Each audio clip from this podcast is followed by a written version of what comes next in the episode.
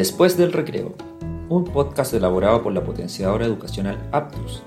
Aquí nos sentamos a analizar prácticas de enseñanza y aprendizaje basadas en investigación de calidad y experiencias educativas exitosas. También escuchamos a actores educativos que están aplicando estos conocimientos. Así, este podcast busca entrelazar la investigación y la práctica en las aulas para ayudar a docentes directivos y profesionales a mejorar la educación.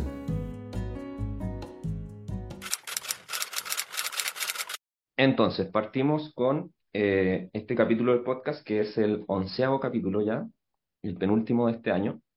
Y estoy aquí con dos personas que nos van a aportar mucho en, en hablar de un tema que ya les voy a mencionar. Pero eh, estoy con María Luisa Valdés, que es la directora del área de proyectos de Aptus, y con Naibel Carreño, que es la subdirectora actualmente de asesorías en Aptus. Entonces les voy a pedir brevemente que cada una se presente, que también hable un poquito de lo que hace y de qué, qué es lo que hace cada una de sus áreas para que las personas que nos están escuchando también entiendan eh, qué es lo que hace cada área y también cuál es un poco su interrelación y por qué están ustedes dos aquí y no otras personas, digamos. ¿Quién quiere partir? Sí, yo puedo partir. Saludos a todos. Mi nombre es Nayibel Carreño, como dijo Matías.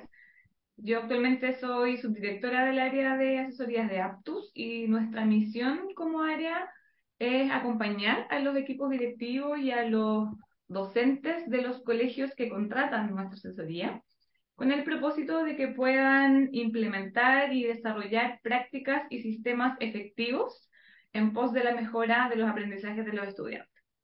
Y estas prácticas y estos sistemas están definidos en torno a aquellas dimensiones ya le vamos a hablar un poquito más en profundidad de cuáles son y de dónde nacen, pero dimensiones que la evidencia eh, ha relevado como claves para la mejora escolar. María Luisa. Un gran saludo a todos, muy feliz de estar acá conversando contigo, Matías, contigo, Nay. Y mm, yo soy María Luisa Valdés, soy la directora del área de proyectos de liderazgo. Somos un área de investigación y desarrollo y lo que hacemos es eh, sistematizar, codificar eh, información, conocimiento desde la práctica, desde el terreno y también desde lo que dice la literatura, la evidencia, eh, un poco para transferir dentro de Aptus y fuera de Aptus también cuáles son esas prácticas que hacen los líderes más efectivos. Y también, como decía la NAI, estamos trabajando en dimensiones que ya sabemos que son las que se saben, digamos, que funcionan hoy día en las instituciones escolares y eso es lo que estamos tratando de eh, codificar y sistematizar cada vez más. Perfecto. Entonces, ambas áreas trabajan muy de la mano en el fondo en, en, este tema de la mejora escolar y cómo también se va sistematizando ese trabajo y cómo se va pudiendo hacer cada vez mejor. Bueno, y eh, como contexto a los que nos están escuchando, ellas dos están hoy acá conmigo porque vamos a hablar de algo muy interesante que eh, se trata de un documento, ¿cierto? Un documento que se llama Marco Escuela Efectiva, en concreto es un documento, una herramienta, y que lo, bueno, yo lo, eh, lo, publicamos ahora hace poco en la página web, pero es un documento que ya viene harto tiempo desarrollándose, que ya está listo desde más o menos el año pasado, entiendo, y que eh, es producto de un proceso bien largo, de, en el fondo entiendo que se sintetiza bastante de la experiencia que he tenido Aptus acompañando colegios en esta herramienta y la idea es que esta misma herramienta sea eh, una guía también para eh, la, la, mejora escolar y el trabajo que hacemos en Aptus tanto internamente como para colegios. Voy a partirle preguntando a la María Luisa, pero vamos como complementando entre los tres también con la NAI. ¿Y cómo podemos definir el marco de escuelas efectivas? Además de ser una herramienta, eh, ustedes hablaron un poco de estas dimensiones que contienen. Vamos hablando un poco de, de qué es eh, primero. María Luisa. Sí, a ver, em, este marco es, una herramienta, como bien tú dices, es un documento específicamente que sintetiza ciertas dimensiones, ciertas capacidades y ciertas prácticas de liderazgo que, que son efectivos y que vienen desde la evidencia y desde la práctica. Y básicamente lo que como decías tú, esto partió hace dos años, efectivamente, em, y este modelo básicamente nos permite entender cómo estos distintos elementos de liderazgo están relacionados y se organizan de una manera óptima para lograr el propósito principal, que son los aprendizajes de los estudiantes. Mm. Perfecto. Y, hablamos harto de liderazgo en el fondo porque entendemos, ¿cierto? Que ahí me complementan y me corrigen si es necesario, que eh, los líderes de los colegios en el fondo son como parte principal de, del cambio en las escuelas, ¿cierto? O sea, sin, sin un liderazgo eh, fuerte eh, y, consistente, etcétera, coherente, no, es muy difícil crear cambios, ¿cierto?, de parte de los mismos profesores. Sí, ahí solo, solo, complementar que, claro, está muy estudiado que luego de los profesores frente a los estudiantes, los líderes y el liderazgo escolar es el, el segundo aspecto que más impacta en el aprendizaje de los estudiantes. Eh, sin embargo, también desde nuestra experiencia y también a partir de la evidencia que se ha recabado, hemos podido evidenciar que si bien es el segundo factor que más influye, es también el factor que permite que los cambios se den a nivel institucional mm. y no en salas de clases aisladas. Entonces, mm. sabemos que finalmente el liderazgo es el encargado de asegurar las condiciones eh, para que la mejora sea algo a nivel colegio eh, y no algo específico de ciertas salas de clase en ciertas asignaturas. Por eso nosotros nos la jugamos también por el liderazgo y la gestión en términos de eh, cómo acompañamos y a quiénes acompañamos eh, desde antes. Perfecto. Bueno, acabo de proyectar en el Zoom un, un, esquema, ¿cierto? Que está en este mismo documento que las personas van a poder ver después, ellos mismos descargar, pero para que tengamos una referencia más concreta, ¿cierto? A, hablar un poquito en breve de las dimensiones, ¿cierto? Las dimensiones que, que incluye este, este marco que se fueron sistematizando e identificando y que eh, aquí aparecen, son cinco, entiendo, son, bueno, aparece obviamente como una de las más importantes la visión y el liderazgo escolar, como ustedes estaban mencionando. Luego aparecen los sistemas y prácticas efectivas de enseñanza, ¿cierto? Que tiene que ver con las estrategias de, de enseñanza en el aula, etcétera. Em, cultura, convivencia y formación del carácter de los estudiantes, desarrollo de capacidades profesionales y gestión del establecimiento. Entonces aparece, ¿cierto?, este esquema que eh, todo está alrededor de eh, cómo lograr, al fin y al cabo, nuestra meta como final, que en el fondo es lograr eh, clases efectivas, para luego llegar a un aprendizaje y formación de estudiantes que sea realmente profundo y de calidad.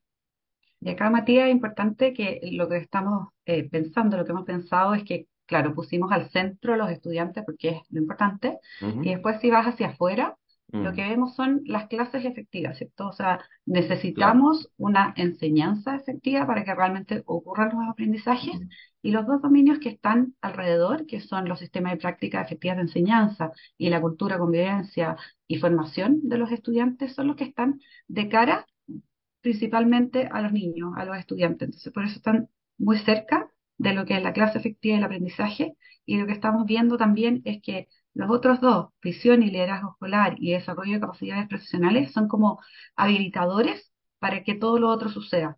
Asimismo, la gestión del establecimiento que está a la base, porque sin una gestión de recursos mm. financieros, de personas, tampoco es imposible que esto suceda. Perfecto, con esa explicación se entiende mucho más el esquema. ¿No hay algo que quieras complementar respecto a las dimensiones? Eh, no, creo que vamos a poco entrando quizás un poquito más en detalle de, cómo usarlo y, de cuáles son los desafíos también que presenta esta, esta herramienta. Perfecto.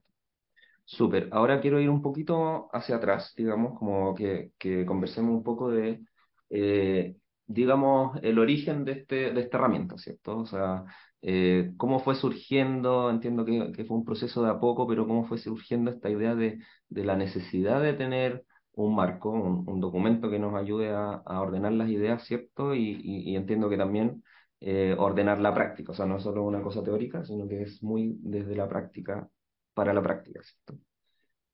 ¿Quién quiere partir ahí? María Luisa.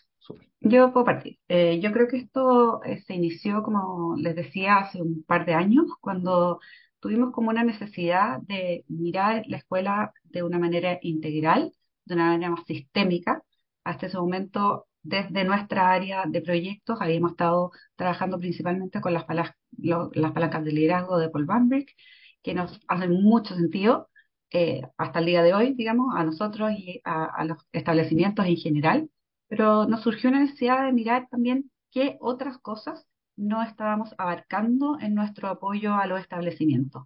Y desde ahí surge esta necesidad de ir a mirar lo que existía hoy día en nuestro país, en los marcos, etcétera, y, y de darle un foco práctico, ¿ya? Porque si bien existen muchos marcos, eh, muchas veces son teóricos, Mm. eh, que tienen que ser, digamos, pero te Mm. dicen qué hacer, pero no necesariamente cómo hacerlo.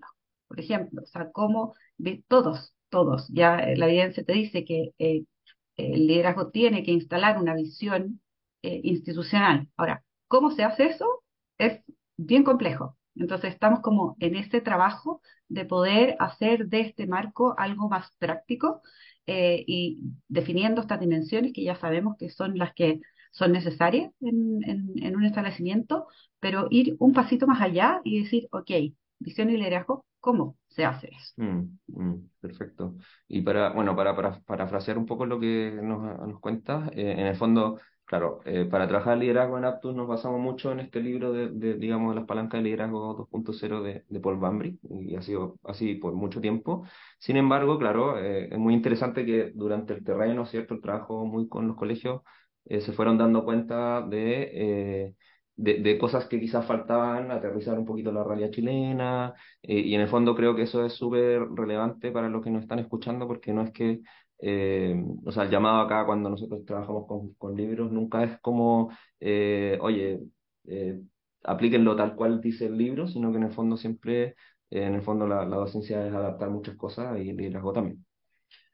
Totalmente, Matías, y agregar a eso que en el fondo eh, como te decía, nos hacen mucho sentido eh, las palancas, pero son una parte Mm, eh, de, de esto enorme, de este claro. medio ambiente escolar que es súper complejo, Mm, eh, es muy volátil, es cambiante, etcétera, y, y estábamos dándonos cuenta que habían otras cosas que no necesariamente estábamos trabajando y eso fue lo interesante de hacer este proceso de, de ir haciendo un barrido por cada una de estas dimensiones y ver en qué elementos no necesariamente eh, habíamos estado trabajando y que podrían ser muy útiles para los colegios. mm, mm. ¿Nay, tú ya- Sí, solo puedo implementar que, bueno, este marco es el, resu- es el resultado de, de esfuerzos bien intencionados que quisimos dar en distintas dimensiones. Eh, ustedes mencionaban ya algunas con María Luisa. Uno de los primeros fue efectivamente ver más allá de las palancas, eh, identificar y ponerle nombre a esas dimensiones o a esas áreas que sabíamos que existían y que mm, finalmente tenían un, un impacto, intervenían en los procesos de, de mejora del colegio. Eh, y a la vez fue un esfuerzo por empezar a homologar el lenguaje que los colegios eh, hablan en nuestro país, porque es el lenguaje del marco de la buena dirección, es el lenguaje de los estándares indicativos, y quizás nosotros desde nuestra propuesta de las palancas del liderazgo teníamos, siempre hemos tenido el plus de que son muy concretas, que son muy accionables, que son muy específicas, pero no necesariamente era tan, no siempre era tan intuitivo encajar estas palancas dentro de estas dimensiones o pilares que los colegios eh, conocían desde antes. Mm, Entonces fue un esfuerzo bien intencionado por insertar las palancas dentro de algo mayor. Eh, e insertarlas con un lenguaje que fuera mucho más cercano, eh, porque no estábamos lo hablando, no estábamos hablando de cosas distintas, Mm, pero estábamos con otro lenguaje. el obstáculo de qué lenguaje estábamos usando. Mm, perfecto. Súper, es un, un ejemplo súper bueno de, de cómo se aterriza, ¿cierto?, lo- a la realidad chilena y, y, y- de cara, en el fondo, a la- a- al trabajo directo con, los con los colegios. Así. Sí, ahí se- Ya, perfecto. Entonces estábamos hablando, ¿cierto?, de esta, eh, esta forma en que se fue eh, articulando lo que nosotros veníamos trabajando respecto a, la, a, a las palancas de liderazgo, ¿cierto? Y cómo esto lo adaptábamos a el lenguaje eh, que ya conocen, ¿cierto?, los colegios en torno a recursos eh, como otros marcos que, que vienen del Mineduc, ¿cierto? Y, y otros referentes. ¿Y cómo, cómo ustedes creen que ha sido ese, ese recibimiento de parte de los colegios como de, de, de, de que si se dan cuenta de que este lenguaje es más adecuado a ellos, eh, se va trabajando de forma más fluida con esta adaptación, etcétera? Dale, María Luisa, porque Mm, tú desde la investigación y desarrollo has tenido más oportunidad de, de trabajar el, el marco con, con los colegios.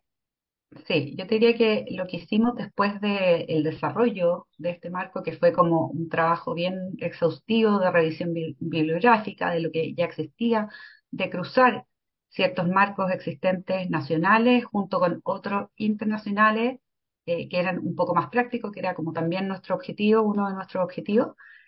Nuestro foco también fue llevarlo muy desde el principio al trabajo que estábamos haciendo en terreno con equipos directivos. Y desde el año pasado, desde el año pasado empezamos ya a eh, mostrar este marco en todos nuestros acompañamientos, que tenemos acompañamientos con equipos directivos de forma semanal, y haciéndolo muy explícito. Lo primero que hicimos fue como mostrarles esto haciéndolo muy explícito cada una de estas dimensiones y haciendo muy explícito también el trabajo que ellos mismos estaban haciendo, porque lo, que nosotros hacemos es acompañar a estos líderes para que ellos mismos lideren y desarrollen ciertas prácticas, ciertas capacidades. Y la verdad que de forma práctica partíamos y terminábamos cada acompañamiento semanal con el marco de forma muy cortita, muy simple, pero haciendo como la metacondición de decir, ok, hoy día, ¿dónde estuvimos? ¿En qué dimensión? ¿Qué capacidad de liderazgo estás desarrollando? Y ese ejercicio, que fue de forma muy intencionada, muy explícita, creo que ha sido muy bueno en el sentido de que hoy vemos en los colegios en los que estamos trabajando, específicamente desde el área de proyectos, como una comprensión muy profunda de esta complejidad que te decía antes, que es este sistema escolar, y dónde estamos parados, y dónde necesito poner mi foco, dónde necesito priorizar, y qué es lo que estoy trabajando específicamente hoy. Y también lo importante es cómo cada una de estas dimensiones se interrelacionan. O sea, también es mm. esa comprensión muy profunda de que estos son como eh, unos engranajes que mueves uno pero a la vez estás moviendo muchos otros más. Incluso una práctica puede estar en una dimensión, en dos, incluso en tres. Entonces, esta comprensión es importante en el sentido para nosotros, primero, eh, ir haciendo como un barrido a través de todo este marco para dar prioridad a qué trabajamos y qué es lo más apalancador para movilizar el aprendizaje y también para los equipos directivos ir comprendiendo esta complejidad e ir poniendo foco.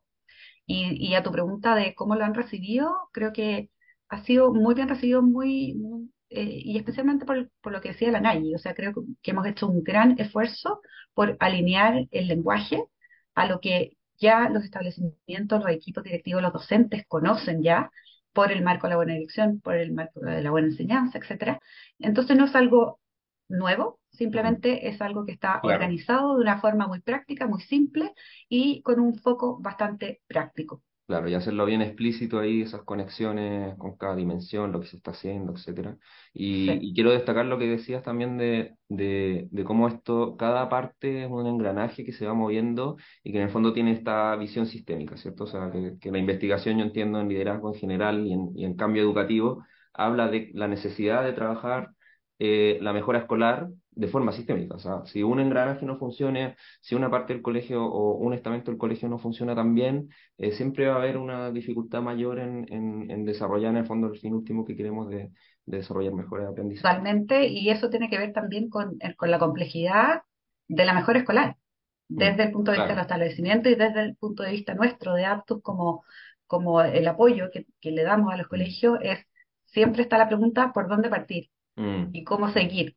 Porque en el fondo, la verdad es que tienes que trabajar todo un poco a la vez. Entonces, es ese trabajo que eh, desde asesoría lo tienen como muy instalado ya como trabajo en espiral. En el fondo, no es que partas por diseño y liderazgo y después sigues por mm. cultura y sigues por eh, enseñanza, sino que son, no son cosas separadas. O sea, como vemos acá en este, en este diagrama, la, la, gestión del establecimiento está a la base, siempre, ¿cierto? Eh, pero estas otras cuatro dimensiones, lo que, no, lo que hemos aprendido es que la verdad que se trabajan como de forma muy sistémica, eh, en espiral, y, y, vamos de a poco priorizando, pero como en una trayectoria desde lo más simple a lo más complejo, y, y eso es lo que lo hace súper interesante, muy entretenido, mm. eh, pero súper desafiante a la vez. Entiendo también que ahí le voy a dar el paso a la Nagui de, de justamente lo que tú dices, María Luisa, de cómo empezar a, en el fondo, darle esta coherencia como general. Y entiendo que eh, ya, no sé si desde el año pasado o este año surge esto de los diagnósticos institucionales Y justamente entiendo que surge por esta necesidad de eh, trabajar todo mucho más sistémico, ¿cierto? Tal cual. Em, bueno, eh, con la existencia o el desarrollo de este marco de, escuelas efectivas, a nosotros no, nos, nos hizo mucho sentido decir, ok, esto es el modelo, esto es como a lo que queremos y podemos llegar como colegio, mm. pero el siguiente paso para un colegio y para poder planificar su proceso de mejora es saber dónde estoy respecto de este marco.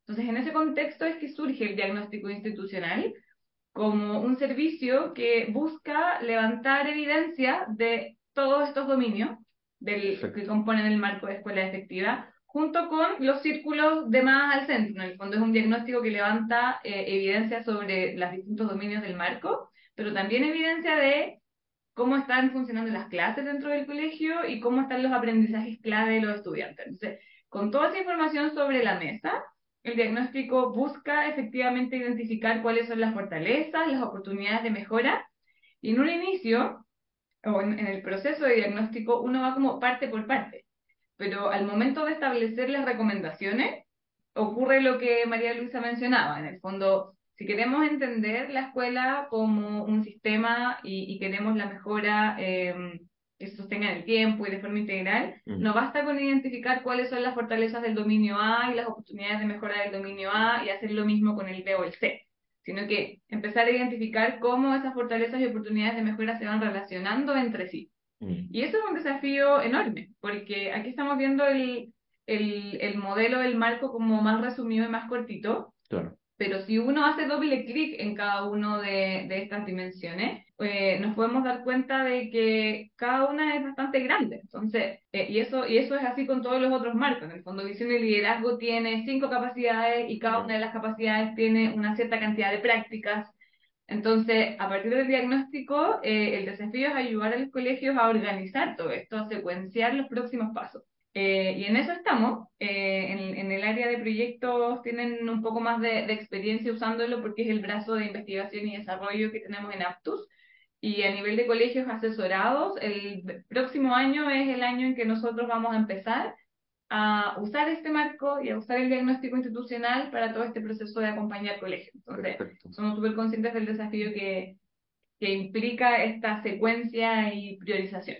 Mm. Nosotros decimos el marco es la foto, pero tenemos que ser capaces de armar la película, que dice esto va primero, esto va Claro, cuál es el proceso para cada colegio también, como adecuándolo a, a, cómo está el, cada colegio, digamos, su, su proceso. Y siendo muy conscientes de la zona de desarrollo próximo del colegio, porque esta idea de, de, entender el colegio o la mejora como integral y la escuela como sistémica, a todo el mundo le hace sentido, pero a la vez se puede sentir como mucho. Demasiado, claro. Como demasiado pesado. Entonces la mejora como algo imposible de lograr. Porque hay que mover demasiadas hay tantas dimensiones y tantas cosas que tengo que mejorar que no sé dónde empezar. Claro. Entonces también hay que tener la capacidad de decir, sí, hay que mover hartas cosas, pero también la capacidad de definir cuáles son los Por dónde va? Empezamos, digamos. Tal cual. Perfecto. Y ahí agregar que eh, parte del trabajo que hemos hecho estos dos años eh, de un poco jugar con, este, con esta foto, con este marco, ha sido esto de la priorización y cuál es la, forma de trabajo eh, de cómo priorizar, diagnosticar, primero priorizar, en qué trabajar, porque como dice la ahí, esto es un mundo enorme mm. eh, y, y, es, no se puede. O sea, no, no da, no da la vida, no dan las horas de las personas que están eh, realmente ahí en terreno para la mejora y, y creo que un gran aprendizaje que hemos tenido y lo que lo hace muy desafiante también es que no solo son distintas dimensiones que ya decíamos que se deberían trabajar como en espiral, sino que también hay, está la priorización de quién hace qué, porque ahí mm. también tienes distintos roles dentro del colegio. Y mm. también estamos en un esfuerzo muy grande también de determinar claramente eso, como cuáles son las, mm. los roles diferentes que tienen distintos actores dentro del establecimiento, porque si bien un docente eh, eh, se espera que haga algo para movilizar los aprendizajes, pero de ahí arriba hay una cascada enorme de personas, agua arriba, digamos, o sea, están los líderes intermedios, está un director y está incluso que hemos trabajado bastante también con el rol del sostenedor o del supervisor o quien sea, como se llame, digamos, asesor en, en los casos de, una, de redes, por ejemplo, que tienen personas que acompañan a los directores y cada uno de esos personajes y de esas personas tiene distintas funciones que hacer en cada una de estas dimensiones, Mm, lo cual lo hace aún más desafiante. Y yo creo que eh, ese esfuerzo también ha sido súper interesante entender qué formación y qué acompañamiento podemos nosotros desde Aptus darle a cada una de estas personas para eh, movilizar de forma más, más rápida los aprendizajes. perfecto. Sí, muy interesante lo que plantean y, bueno, y lo que mostraron ahí también de que efectivamente cada una de estas dimensiones tiene, ¿cierto?, estas subdimensiones, acciones específicas y, en ese sentido quiero como también me, me imagino que eh, algo que ustedes decían al principio también de, de diferenciador de este marco versus otros es que en el fondo también apunta a identificar estas acciones como más, más concretas, ¿cierto? O sea, como si bien queremos que no se centren como al tiro en el todo, sí, cuando vamos como haciendo el doble clic, en el fondo pueden ir identificando como, oye, mira, partamos por esta parte y quizás partamos por esta acción primero o por estas dos acciones primero. Eh, entonces eso creo, eh, desde mí, lo que, lo poco que conozco los marcos, digamos, eh, que puede tener esa ventaja de ir como muy paso a paso en base a esas acciones. Sí, o sea, eh, como todo lo que hacemos en Aptus, intentamos que sean cosas bien prácticas, Ujú. que los colegios puedan como empezar a hacer lo más rápido posible. Sin embargo, el, el desafío es, a partir del diagnóstico institucional y del análisis de los datos, es con cuál de esas prácticas partir. Una vez que ya tenemos identificada la práctica, tenemos harto conocimiento acumulado en Aptus desde el terreno, desde las experiencias también internacionales de, de la gente con la que trabajamos también fuera de Chile, de una vez identificada la práctica, cuál es la mejor forma para hacerla y hacerla bien. Mm, Eh, el desafío está en efectivamente identificar por qué práctica partimos. Y ahí hay que combinar bastantes variables y, y lo que decía la María Luisa respecto de los roles también es súper importante porque va a depender mucho de quiénes son las personas que componen este Mm. equipo directivo, Mm, eh, quiénes son las personas que están cubriendo ciertas dimensiones del marco o no, mm. y desde ahí también se hace más evidente por dónde podríamos partir, dados los recursos internos de las escuelas, que son todos Claro, eso, eh, a eso iba también iba a preguntar eso, como en el fondo también se evalúa la factibilidad, ¿cierto?, de poder desarrollar un- Claro. una mejora en cierto tiempo o, o por dónde partir con qué rol, como qué, qué tantas personas hay encargadas de, de tal cosa, entonces como muy como contextualizado a la realidad de, de ese colegio en particular. Quiero, bueno, para ir un poco, tenemos tiempo, así que quiero aprovechar que ustedes dos son como bien expertas en, en todo lo que tiene que ver con liderazgo, por eso están acá. Eh, y quizá, no sé si nadie podríamos volver a proyectar ese que Excel que, que les quiero preguntar un poquito más como en quizá el detalle de la dimensión de, de visión y de liderazgo. Que me cuenten un poquito quizás de cada una de las subdimensiones, por qué, por ejemplo, la, tener una visión compartida de instituciones es tan importante, por ejemplo. Aquí a mí me gustaría Sí. Ah, partir, dale. pero desde, desde el diagrama anterior, porque en el diagrama de los círculos concéntricos algo fundamental es que en- si bien no es parte del marco de escuelas efectivas, igualmente en el corazón del modelo de los círculos está el aprendizaje de los estudiantes y Claro, las prácticas efectivas de enseñanza. claro.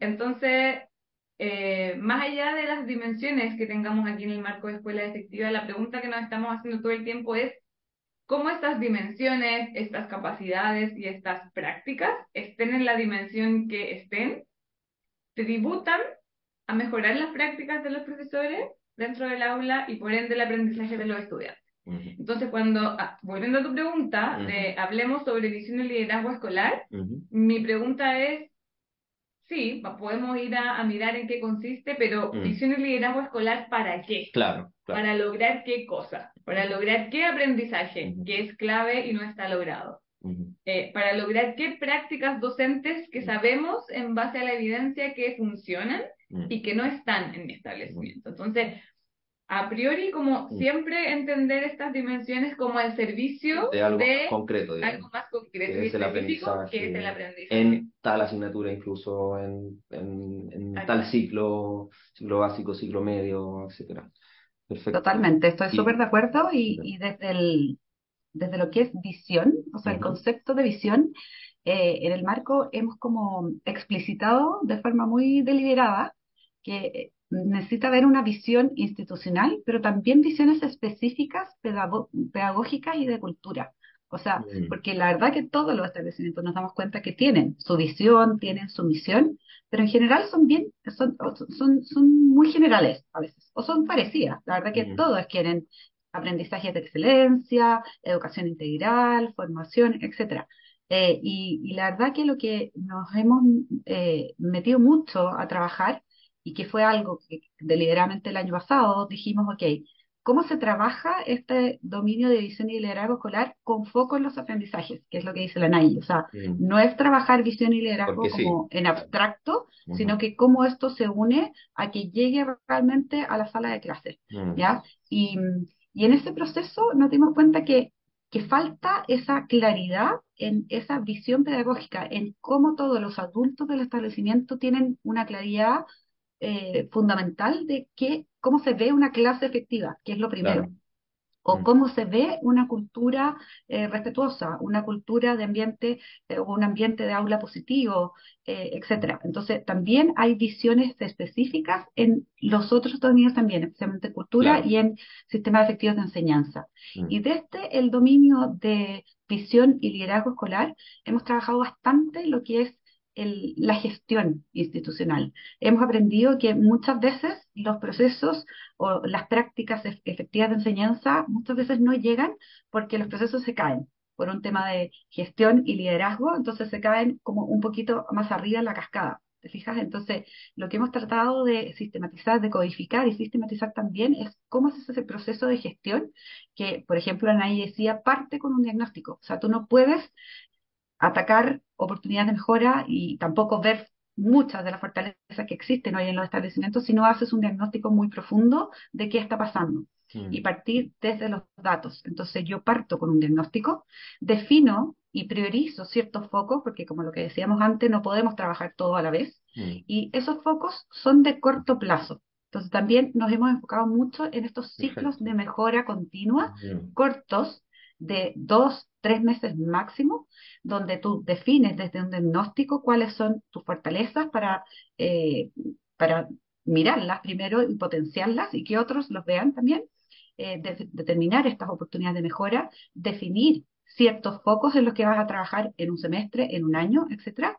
Defines un plan de trabajo de corto plazo, como decía, con metas muy específicas. Eso también nos hemos dado cuenta, que muchos de los colegios tienen metas, obvio, pero son temas, son metas bastante a largo plazo, que la mm. verdad que llegas un poco tarde y ya eh, te encuentras como con, con la autopsia de que los niños no aprendieron. ¿Ya? Entonces, ¿cómo vamos desglosando este trabajo de mejora en ciclos cortitos y haces un plan de trabajo con metas a corto plazo, con responsables claros, con mm. acciones muy específicas de cómo se ve esto que vas a trabajar en los estudiantes, en los líderes y en los docentes. O sea, hemos estado como tratando de hacer muy evidente y muy explícito cuáles son esas acciones muy concretas y específicas que queremos ver y que mm. eso también eh, reporta esta visión, ¿cierto? O sea, ¿qué quieres ver en los estudiantes y qué va a hacer el docente y qué vas a hacer tú como líder en tus diferentes roles para lograr eso en la sala?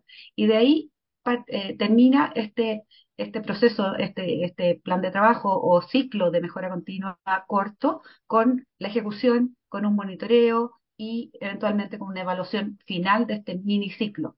Mm. que finalmente aporta a una meta que es anual o puede ser, eh, y que está, o sea, lo que tratamos de hacer, que esté muy alineada a tu plan de mejora, al plan de mm. mejora escolar que todos los colegios tienen y que mm. sea parte de eso, pero cómo tú desglosas en ciclos de mejora más cortos. Y así hemos trabajado principalmente esta, esta, este dominio de visión y liderazgo, eh, que como tú ves pasa por diferentes capacidades, ¿cierto? Que es establecer esa visión primero, liderar la cultura de trabajo, que eso tiene que ver con cómo defines, comunicas ciertos roles, cuáles son las normas de los adultos, cómo haces seguimiento a esa cultura, eh, cómo organizas los roles, eh, cuál, es el uso del tiempo, las agendas, etcétera, mm. eh, cómo defines metas y gestionas a partir de esas metas y resultados y cómo comunicas que siempre está a la base de forma, de forma efectiva, ¿cierto? Perfecto. Eh, solo destacar algo que encontré muy interesante, que, que en lo que ustedes dicen en el fondo se ve cómo eh, tiene más sentido incluso este esquema más circular de, de cómo se relacionan todas las dimensiones al final, porque en el fondo estamos hablando de cierto este alineamiento de la visión institucional a nivel de liderazgo, pero eso también implica, como decías tú, María Luisa, eh, esta visión pedagógica compartida, ¿cierto? O sea, ojalá que todos los profesores, los líderes, tengan una visión eh, común de conceptos, principios de cómo aprenden los estudiantes y además en base a eso, cómo entonces enseñamos bien, cómo enseñamos de forma efectiva para lograr esos aprendizajes. Entonces ahí se ve que no son eh, dimensiones como estancas y aisladas, sino que son siempre eh, interrelacionándose.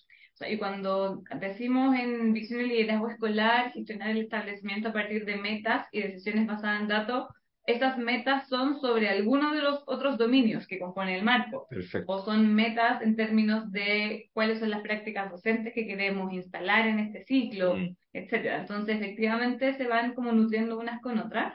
Y ahí solo recalcar un, un comentario que, de la María Luisa que encuentro que, que, que es bien importante, porque mm. los colegios cuentan con su plan de mejora escolar, que como sabemos tiene su planificación estratégica a cuatro años y luego su planificación a un año. Pero cuando nosotros entramos a trabajar con el colegio, vamos aún más a corto plazo. Y eso ha sido una decisión y un aprendizaje también. Y responde a varias cosas. Responde, por ejemplo, a que mientras más corto es el tiempo, con mayor precisión tú puedes definir la meta, las acciones, el responsable, el medio de verificación. Entonces, es mucho más claro para los colegios tener, ok, metas a largo plazo o objetivos estratégicos más a largo plazo, pero ir en ciclos de dos meses o tres meses definiendo pequeñas metas. Hmm. Eso hace mucho más claro para todos qué es eh, lo que queremos lograr y a la vez hemos evidenciado que nos permite experimentar el éxito más hmm. temprano. Perfecto.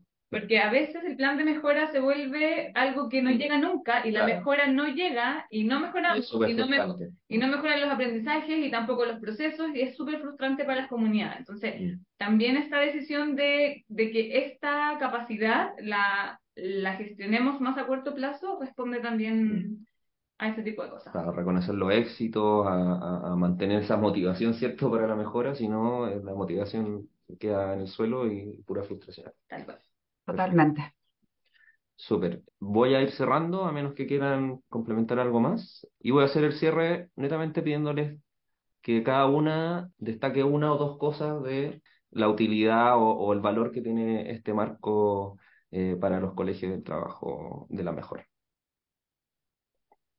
Sí, a ver, eh, se los hemos preguntado directamente, ¿ah? Directamente a los equipos directivos con los que hemos trabajado. Nosotros desde el área de proyectos tenemos el privilegio de tener unos colegios aliados con nosotros que han trabajado desde el año pasado de forma muy intensiva con nosotros, como les decía, vamos todas las semanas, nos abrir las puertas eh, y ha sido maravilloso poder trabajar en conjunto, colaborar con ellos en el, en el trabajo de este marco.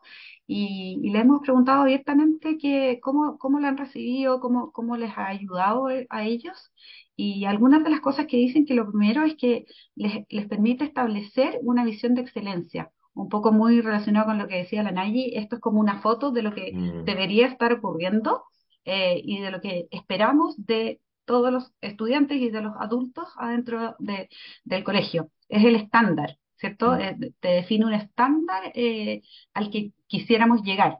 Em, y, y, y, en el fondo explicita de y estamos en proceso de desarrollarlo aún más, pero prácticas concretas, de nuevo, vuelvo a eso, o sea, ¿cómo? ¿Cómo hacerlo? O sea, desarrollo profesional docente se puede ver de muchas formas, y no solo es el desarrollo profesional semanal que tenemos todos juntos, sino que también se ve a través de una caminata de aula en que yo puedo dar retroalimentación en tiempo real desde el liderazgo, puedo también hacer una observación y una retroalimentación más larga, pero hay ciertas prácticas muy específicas que hemos estado codificando también y sistematizando para dar un, un foco muy práctico a cómo ir eh, trabajando la mejora.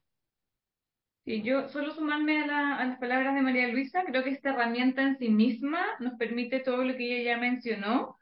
Eh, y como complemento desde Aptus, yo creo que el acompañamiento que nosotros hemos estado planificando y, ejecutando es lo que va a permitir eh, hacer realidad y, y ayudar a los colegios en definir este paso a paso. Mm. Porque en el fondo estándares hay muchos y, y los colegios han recibido a lo largo de, Mm. de la historia muchas evaluaciones en base a estándares que son externos, que pueden ser chilenos, pueden ser extranjeros, etcétera. Pero el desafío es decir, ok, es bueno saber qué es lo que se puede lograr, hay colegios que lo logran, este es el modelo, este es el estándar, pero ¿cómo lo hago yo? ¿Cómo lo hacemos? Mm. ¿Cómo lo hago yo, colegio específico, en esta comuna, con esta cantidad de profesores, con estos resultados de aprendizaje? Entonces, también quería como relevar eh, la utilidad o los beneficios en el fondo de, de los servicios que en Aptus tenemos como complemento a esta tremenda herramienta, pero que finalmente es lo que nos van a permitir como hacerlo realidad en el contexto de cada uno de los colegios. La naturaleza situada de, de eso, de esa herramienta.